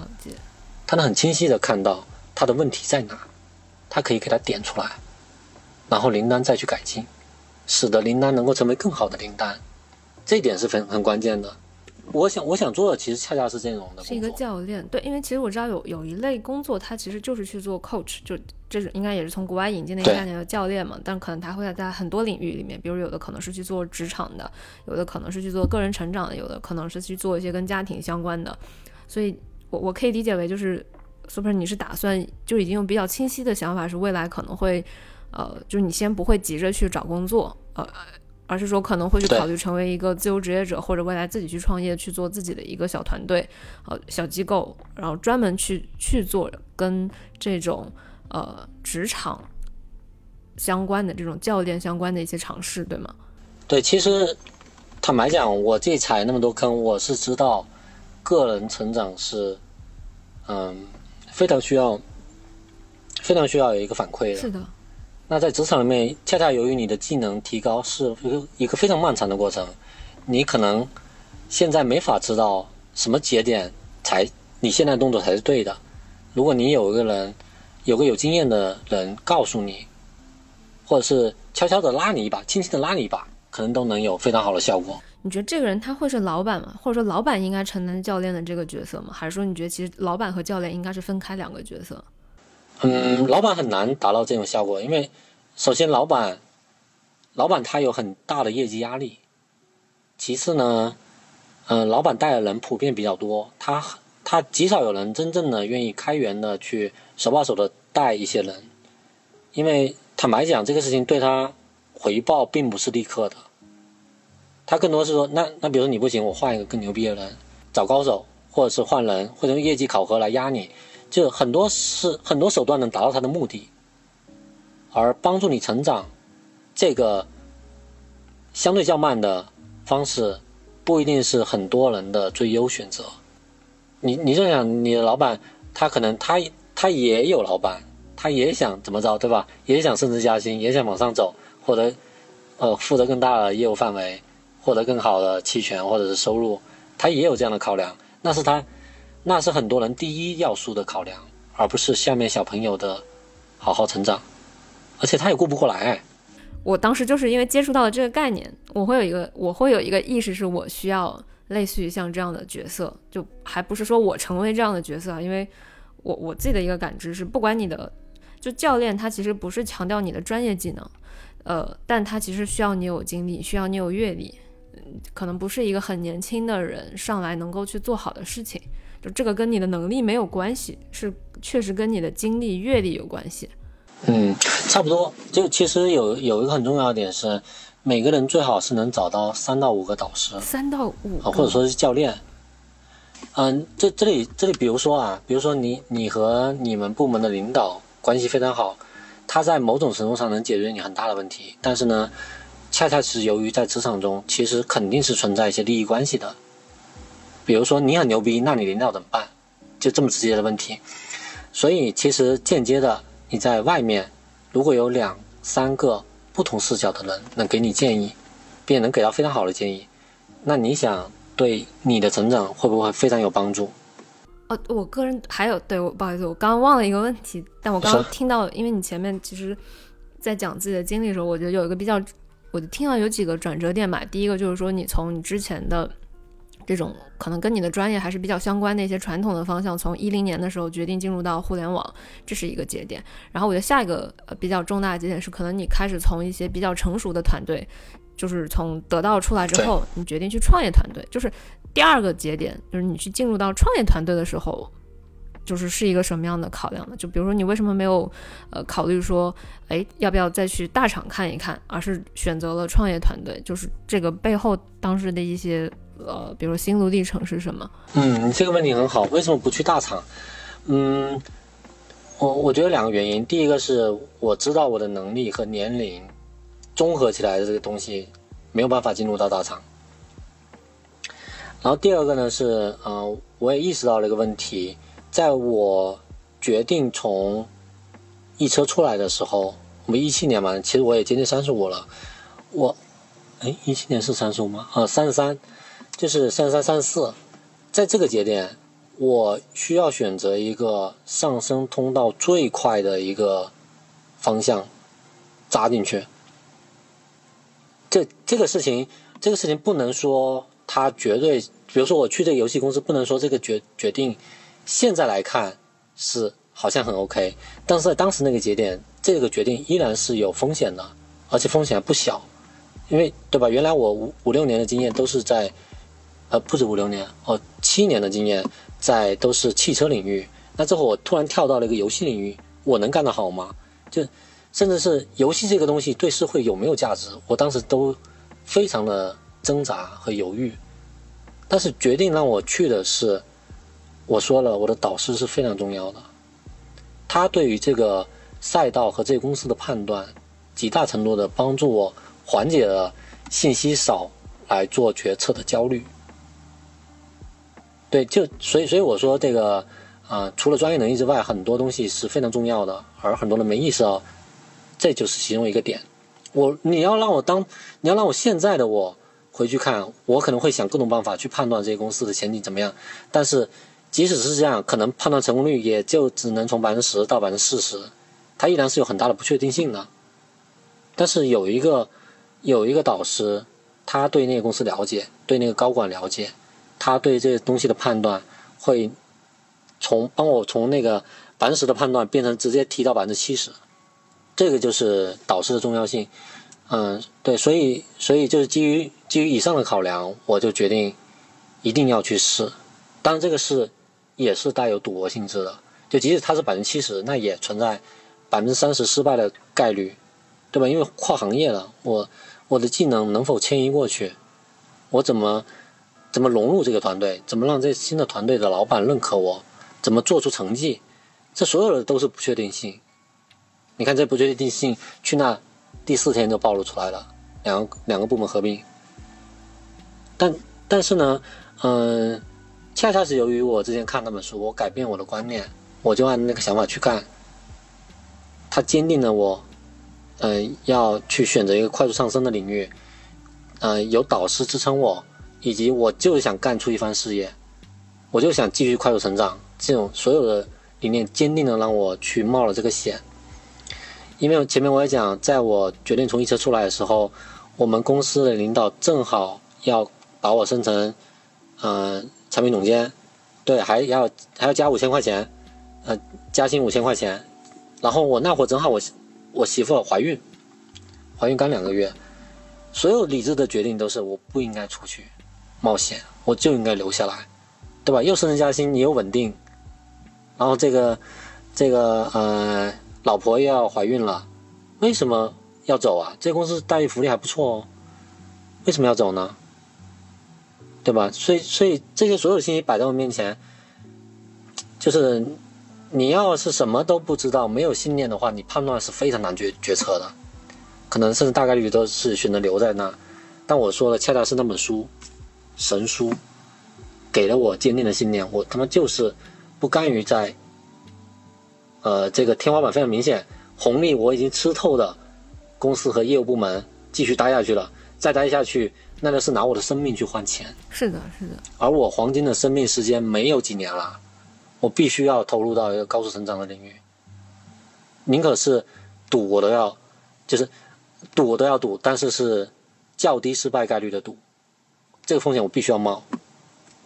所以我就决定就出来了。我们当时还正好。正好给我们发股票，嗯，老板说啊，你你要走，那那股票，我说不要了，就就就是这样，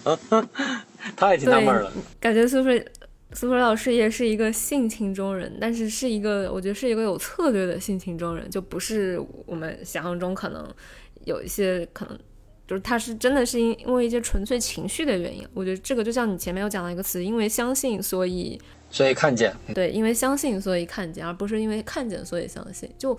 其实我自己现在去想象，包括我现在去还在坚持做播客这件事情，我觉得也是因为这个。就你要让我去盘这背后是不是，比如说你盘算一下五年啊，不是，比如半个半年一年它的成长的那个什么蓝图，我觉得我也盘不出来。就说啊，你未来的数据会怎么样，我也盘不出来。但我就是相信这个东西长线的价值是持续积累下去的，是会有量变到质变的过程的，所以我愿意去投入这个事情。我觉得我我相信就是 Super，你之前去做这个深入聊聊的时候，我觉得应该也是有这样的一个信念在这个地方。而不是先看到了它的好处才去做。对对对，确实跟你应该一样。那所以就比如说您刚刚讲到说去创业公司，你之前那些思考嘛，那现在就比如站在二一年这个节点，你回望，就你当时去赌的这个东西的，就赌的结果是什么呢？嗯，我觉得是正向意义要远高于负面的。就虽然说我确实从相对较大的公司出来了，面临了很多不确定的风险。但是呢，这里面给我更愿意看到它给我带来的成长的价值是什么。就我开始真正的去嗯带团队了，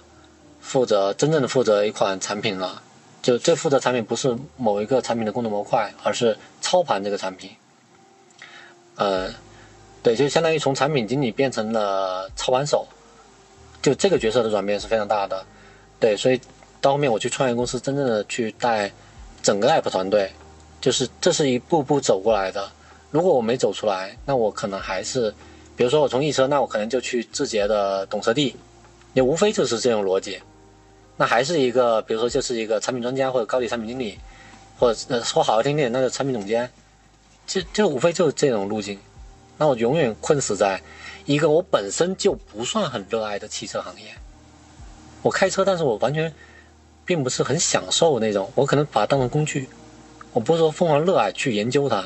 研究这个行业，我就没有这种热爱。那我，对吧？我我我为什么要为了薪水，那是一一直留在这个行业呢？我还不如去去找一个快速发展的一个领域去试一下。对，因为因为这里面这里面给我给我带来收获是，你的视野完全不同了。你比如说，原来我在一车去负责一款产品。我不用去关心这个产品的销售怎么样，甚至流量怎么样，我都不用关心。自然会有其他的运营同事、市场同事、销售同事去把所有东西搞定，我就我就最后把这个转化搞定就完事儿了，对吧？你多少流量过来，产生多少订单，我就使劲去研究这个。它非常局部，非常片面。但你出来之后，你会，你得逼迫了自己要站在部门领导，站在创始人。站在公司的角度去思考商业和产品的关系是什么，你还得去往往外看，刚刚说的往内看，你要去看整个行业是什么样的，啊，上下游是什么东西，竞品在怎么做，我的方向应该是什么，你还得对这个业绩、对指标负责。原来产品经理是不用对指标负责的，就这里面的理念转变是极大的，所以理论上来讲，我走的并不是一条。传统产品经理走的路，就很多产品经理他的要不执行能力比我强，要不他对呃垂直产品的理解比我深刻。我我特别承认，我并不是一个很强的产品经理，但是我在另外一方面，我用其他东西来弥补，就是我换了一个角色，我换成这种业务操盘手的角色，就我跳脱出了我在我并不擅长的产品专业能力上的 PK，我跳脱出来了。我就不用跟产品经理内卷了，逻辑是这样的。是的，我我特别听到一个词叫业务操盘手，就我这其实是很多人，就不管他现在是在做产品还是做运营或者其他的方向，或者说他可能他不是互联网里面，他可能比如再去做呃跟消费相关的事情，可能他最终的目标都是想要成为一个操盘手。包括呃呃，可能这话听起来很功利哈，包括我们现在在做播客，他为什么不能成为一个就是未来我们操盘的一个项目？我我，所以其实我刚刚听下来。我就在觉得说，我其实内心是非常想追求这种状态的，而且我身就是我看到我的同阶段的朋友里面，能真正意义上很快走到这个状态，确实是在一些节点，他可能选择去了一个创业团队，并且这个创业团队要发挥的还不错，就要发展的还不错，而不是说可能很快就没了的那种。对，所以我自己也在思考说，一个职业路径，就对我想要的这个状态来说。最最适合我的职业路径是什么？就可能我之前会有一些想法，就是为什么说刚毕业的时候，呃，去选择大厂，呃，或者说去选择一个相对稳定的，呃，就是不会呃风险风险度没有那么高的地方，是因为呃，可能在这里我们先去学会怎么样去把一件事情落地啊，因为我不知道我不能说其他年轻人怎么样，我只能说我自己哈，就可能也是我之前的原学专业的原因吧，我学城市规划就是。特别喜欢去做很多宏大的框架、宏大的规划，去把很多东西啊自以为想的特别清楚，但是真的让你去落地的时候，其实你会发现很多东西你落不下去，对，执行力是下不去的。所以这个其实是我会觉得，可能在职业生涯初期，要先去把自己的一种好的工作习惯养成。就是你先不要去管你做的这个事情到底啊到底有多对或者怎么样，你先去把执行这件事情做好。就是当这一步做成的时候，可能下一步就我们要去考虑说，怎么样能够去看到这个局部之外整体的东西。所所以我自己现在其实也会有些焦虑啊，因为因为确实我觉得就是在尤其在。嗯，尤其在一个大的平台，我觉得更是这样。就每个人做的东西，你哪怕做到一个所谓业务负，就是模块的负责人，你仍然只是一个模块的。就是其实很多，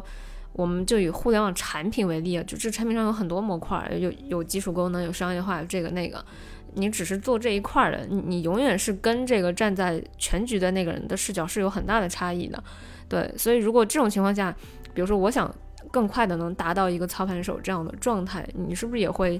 呃，会会给我这样的建议？类似于是说啊，我可能只能在大厂待几年，不要待的时间太长，因为可能长了之后，这个路径依赖会变得很可怕，就它会让人没有办法往外走。对，就是，对我倒不会给这。对，那那你会怎么去，就是回应我刚才说的这种我的诉求和我我我的期待呢？对我我还是很同意你刚刚说的，就职业早期是要把一些专业能力给打磨好的。就你得先是个手艺人，你才有，呃，你才有可能站在更高维度的时候把控全局的时候，你你能够做得更好。就这里面最大问题是，嗯，如如果你就是就是我我我反思原来我的问题啊，比如我在上面得到的时候，我最大的问题是，我突然的从只负责产品变成负责整个，呃，整个就是原来我可能只相当于负责一些具体的产品功能。后来我变成要操盘整个产品，控制这个整个产品的方向，那我非常迷茫和焦虑。这里面迷茫焦虑体现在两点：第一个是我怎么把控这个产品大方向，我没有能力；第二个是我怎么管理这二十个人，就是他们是不同的、不同的岗位、不同的职级、不同的薪水、不同的性别，我怎么把他们捏合到一起？就是我那会非常焦虑。那包括还有向上汇报的问题。就当时我们那个公司是跟两个公司汇报，因为是呃两边合资的嘛，就种种问题带来的，我就发现完蛋，我啥都干不了。但你其实想啊，假如说我是产品能力非常强的人，把我提拔到了那个位置，操盘整个 app 的位置，那其实我会有非常具体的抓手。这不地对吧？我基于用户，基于市场。基于老板的需求，我捏合出一个最佳的产品形态，然后背后需要什么我就去补什么。比如说背后需要整个团队怎么按照什么样一个项目周期，我可以去找找人辅导我呀。他需要什么样好的内容，我可以跟内容团队磨合呀。他的盈利模式或者是呃最关键的资源稀缺是哪一块，我可以找人去帮忙。就是我有个具体的手艺的抓手了，我就能够非常好的。站在操盘手的角色做好这件事情，而不会你让我上突然拔到那个位置，我产品也没干好，管理也没干好，协调也没干好，方向没找好，全完蛋，对吧？所以，所以我我刚刚第一个想法是，年轻人有呃，就是或者说在职场早期，你能把某一个领域的专业能力打磨好是非常非常重要的，就是你有一个。就是如果说我们 T 型人才的话，你那个 T 是扎得很深的，这点非常重要。然后接下来在大厂，嗯，我都我我其实现在这个节点，我跟你讲的建议可能不一定是非常合理的，我未来还会迭代这个东西。现在我的思考是什么呢？就是首先我们作为一个 T 型人才，我的 T 不错了，那我现在要站起来，我要看我横向的这个横杠这东西可以是什么，比如说。嗯，就像我我前面讲的这种连接，你和更多的业务线的小伙伴沟通，看他们是怎么思考一些问题的，他们怎么怎么在他的那个岗位做好他当前的事情，以及我怎么跟他更好的结合。比如运营有这个需求，我产品有这个功能，我们怎么更好的把数据做起来？那那边市场推广和运营有有这样的东西，老板有那样的需求，我怎么跟他们能够更好的结合？这是第一点。第二点是，我往外看，我去看整个市场是什么样的，我去理解这个行业，每一个角色他们是怎么理解，当前他们是是什么样的人，他们在干什么，他们是谁，对吧？我去理解这个，然后我再看别人竞品是怎么怎么玩的，他们的优点是什么，他们的强项是什么，他们弱点是什么，他们怎么理解这个赛道，他们未来，嗯，比如说他们过去一年。他们做了什么事情？然后你你再回来，你你有了你们业务内部的这些人的思考，你有了外部的洞察，你再来找你们公司能干什么？这个时候跟老板的同频是非常重要的。你要去理解老板怎么想，怎么想这个赛道的，他最近最关心的是什么东西？他最着力着眼于推进哪个项目？为什么？我觉得特别是这个为什么为什么的思考，或者说这种信息的获取就很很关键。而且我当刚才听下来，我觉得也是一个我我自己收获最大的一个点。我觉得还是其实大多数人，呃，或者说我们说年轻人可能飘就飘在刚才那些道理哈，或者说刚才说啊，我要去了解这个了解那个这些框架。可能很多我们说聪明的小朋友，他的脑海里都是有这个，但是他的行为是远远不到他的预期的。就这是其实是我过往我的一个老板给过我很明确的对我的反馈啊。就其实我是我我是很我是很认同他说的这个点，就是也也是我后来在观察我自己和我呃和跟我差不多阶段的朋友的时候，其实我会觉得是是会有这么一点共性，就是嗯，大家会对。环境或者对一个事儿的预期特别的高，啊，就觉得我自己就应该要做这个事，就应该能做成那样。但其实对自己的行动的要求是很低的，对，就是就就像你刚才，比如说刚才 Super 你去讲到了几个点，比如说，呃，首先司内的人、内部的人是怎么看这个问题的，外部竞品是怎么看的，行业怎么看的，这种这种点可能列出来，我觉得站在你现在这个阶段，你肯定是。就是你会一项一项去落实，但是现在放到我现在这个阶段，我我会觉得可能真的身边能够去把这件事情一项一项落实的人非常非常的少，大部分人是在想，他会想的很好，我自己都是这个样子，就是想的特别好，然后呢，最终落地的东西呢，哎，就非常的马马虎虎。这个其实是一个，就我的最能最早意识。意识到这些问题，并且从行为上去突破的人，才真的有可能走到自己预想的那个高度，或者说预想的那个位置上，或者预想的一个呃自己想要的那种好的状态。嗯，不然的话，就是始终在游离，会觉得说啊是这个的问题，是那个的问题。我换一个环境是这个的那个问题，然后再换个环境还是有问题。诶，那到底？对，就如果你换了两三个环境都觉得有问题，我确实觉得应该回头想想是不是自己的身上有一些，至少在执行层面上会有问题。就我是什么时候很深刻意识到，确实也是做播客的时候，啊，我会意识到其实我的行动跟我的思维上是有挺大的 gap 的。就比如说，可能我会去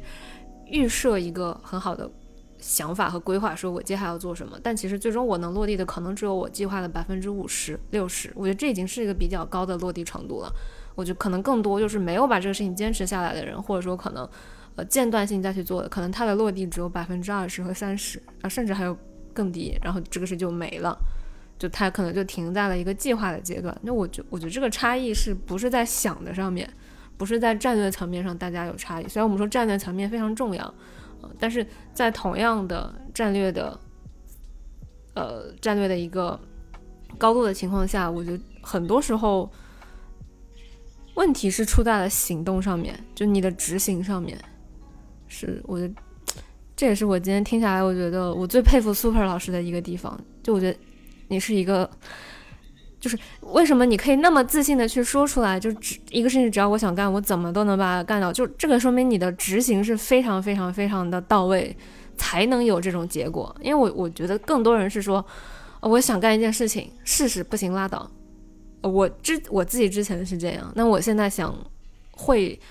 就是我不会期待说我每件事儿都能想到都做很好，但我会抓住那么一两件事情，它像是一个底线一样，就这一两件事情我一定要做到，其他事情我都可以，呃，马马虎虎过去就过去，但有这一两件事情我一定得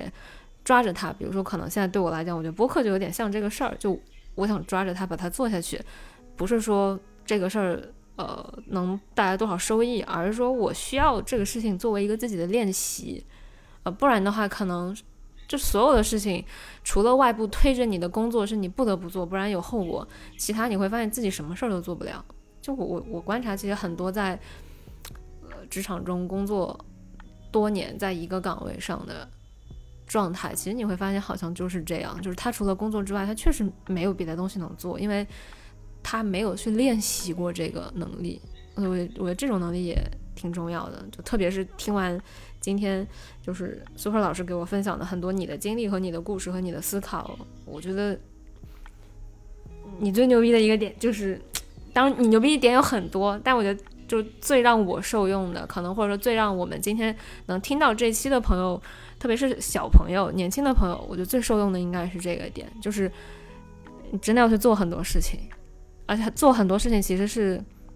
挺枯燥的一件事儿，但你不去做这个事情是没有后面那么多好好好的故事的。我觉得你刚刚总结的特别好，因为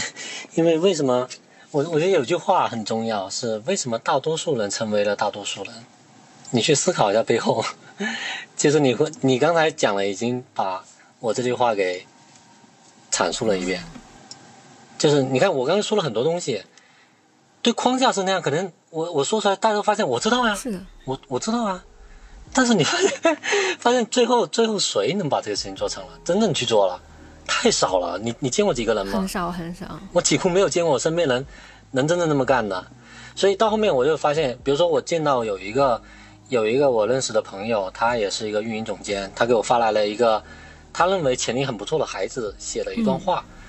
他说他说我觉得这孩子写的特别好，你看一眼。我一看，我操，是挺牛逼的。光看那个框架，他都对这个行业理解，把一一步步怎么归因出来，这个这个行业会怎么样。哎，说的挺有道理的，但是我再仔细看，就一开始我看一眼，我觉得好像挺牛逼的，但总觉得哪里不对。你一往下一看，它每个逻辑链之间的关联大有问题，就恰恰是由于他他只知道表面的，他说这个现象推到那个现象，再推到下个现象，都是一些每一个现象感觉都挺对的，但是现象和现象之间的关联，他没搞到那个本质问题，所以他并不能这样子就一步步推导出来。所以你，所以一开始第一眼我感觉是怪，第二眼我就发现，原来他对这个行业并没有真正了解，他可能看了很多的文章，哦，他他的脑子转得非常快，哦，那篇文章抓了一个东西，那下一个文章又抓了东西，整合起来得出了一个结论，好像对的，其实根本就不对，是因为他对这整个的闭环没有真正的去深入研究过，道听途说，拼凑成了一个东西。对你，你你你就拿拿举个例子，比如说向上管理、内卷、躺平，哎，所有这些大师也能够拼凑出一个职场现象，对吧？大家都脑补出来，好像挺对的，但恰恰是由于我们没有真正的去深入的去研究、去理解，所以导致我们脑补了很多东西。这个也是我未来，我觉得在未来的半年到一年内，我需要更多观察自己，就是。当脑海里出现对一个事物的这种主观评判的时候，我要去首先去观察到我在评判，然后去想说这个评判到底背后，就我凭什么能去做这个评判？是什么信息支撑了我去做的这个评判？这个信息真的合理吗？如果不是那么的客观合理的话，我该怎么样去补全这个逻逻辑点？就是我觉得这是一个，也是一个锻炼的过程吧。对，完了完了完，今天我当了导师好久。呃，今天我觉得更像是鸭子，呃，借由鸭子之口去讲出了很多可能鸭子自己积累多年，啊，积就没有多年了，就积累了挺长一段时间的自己的观察，还有很多呃问题。因为其实可能我们之前的更多的呃节目的对话都是和同龄的朋友啊，就是你这时候其实会发现，确实同龄人在一起呢，他很容易聊得很开心啊，因为。哎，你讲个，大家都说你说的好，你说对对对，哎，我也有这种感觉。但其实就是有时候我冷静下来会觉得，呃，这种声音听多了，其实也是也是一种信息茧房嘛。而我们知道，就突破信息茧房最好的方式就是你有意识的去听一些反向的信息，或者说有意识的去听一些你之前不太自然会去选择的信息。对，所以，我我觉得其实我们定期也需要去找一些大朋友来聊聊。对，所以其实今天也。特别特别感谢 呃 Super 老师跟我们去分享的很多你自己的。这么多年的一些积累和思考，以及当然，我我我格外感谢的是 Super 老师愿意跟我们去分享。你其实可能现在呃看起来会有一些窘迫的一个时刻，就是我觉得能够很坦然的去说啊，我现在遇到了一些呃就是职业发展的瓶颈，就是我我觉得很多年长的人是不愿意去说这个的，就他不太愿意去，因为这样好像会他可能会觉得这样削弱了他的一个权威，但其实从我的视角不会。从我的视角是真的不会，就是我我会觉得一个人他说出来的东西，或者一个人他自己真正经过他的实践提炼出来的那个东西才是最有价值的，而不是他表现出来的啊，他哎现在在哪儿，title 很强，就这个东西其实对我没有太大的触动，但反而是我觉得很真实的分享这个东西是更容易触动我的，对，所以其实。我从我首先我个人非常感谢 Super 老师，其次就是如果我们今天这一期的听众，然后不管是从呃呃深入聊聊，还是说从没出去指北去听到这期节目的朋友，就是如果大家对呃 Super 老师后面的啊，如果大家对 Super 老师呃过往的经历，或者说对于未来可能他想去尝试的跟个人成长、跟职业成长相关的这样的一些教练。呃，指导相关的事情感兴趣的朋友，那也欢迎在留言区给我们啊评论，呃，也可以通过就是我们文案介绍中的联系方式去加到呃没出息指北的小助理的微信，然后进入我们没出息指北的社群，然后呃，Super 老师应该也在群里对吧？好的，那我们今天就先聊到这里吧，然后也非常感谢 Super 老师。好的，那今天就先到这儿。好，谢谢大家，谢谢大家，拜拜，拜拜，拜拜。